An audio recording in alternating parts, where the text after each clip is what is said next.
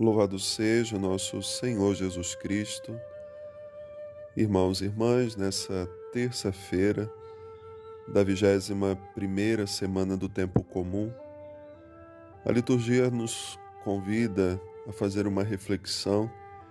Somos primeiramente exortados pelo apóstolo Paulo para que não tenhamos uma preocupação exagerada pela vinda do Senhor a vinda é iminente, embora a gente não saiba nem o dia nem a hora, e devemos estar sempre preparados. Paulo advertia a comunidade dos Tessalonicenses porque algumas cartas estavam sendo escritas àquelas pessoas dizendo que logo o Senhor voltaria, determinando o dia, a hora. E nós sabemos pela Sagrada Escritura que Jesus mesmo nos disse: Vós não sabeis nem o dia nem a hora. Mas ele nos faz uma recomendação: que estejamos preparados. Pode ser que ele volte hoje ou amanhã. A nossa preocupação é com a preparação do nosso coração. Assim como Jesus no Evangelho de hoje repreendia as autoridades religiosas do seu tempo que muitas vezes impunham ao povo leis, mandamentos tão pesados que o povo não conseguia viver. Exigia deles atitudes que eles mesmos, as autoridades, não viviam. Então Jesus convida hoje também a fazer essa experiência, que estejamos todos preparados não sabendo nem o dia nem a hora, hoje pode ser o grande encontro com o Senhor. E a igreja tem sempre nos convidado a fazer essa experiência da purificação do nosso coração.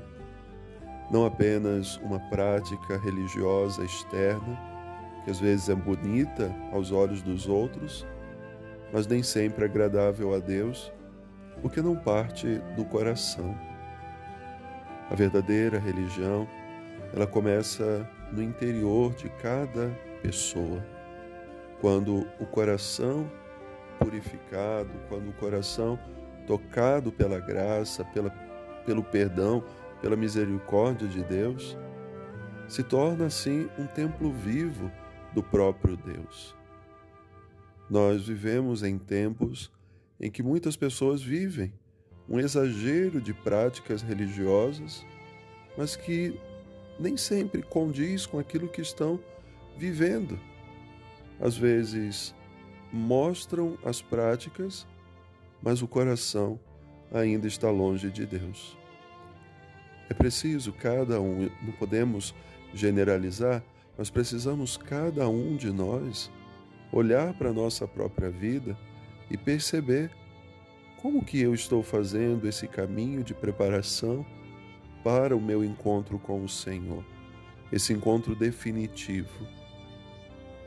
E é preciso fazer essa experiência pessoal, embora muitas vezes ajudados pela comunidade, por um grupo, cada um de nós fazemos a nossa experiência de purificação, de abertura do coração de encontro com o Senhor.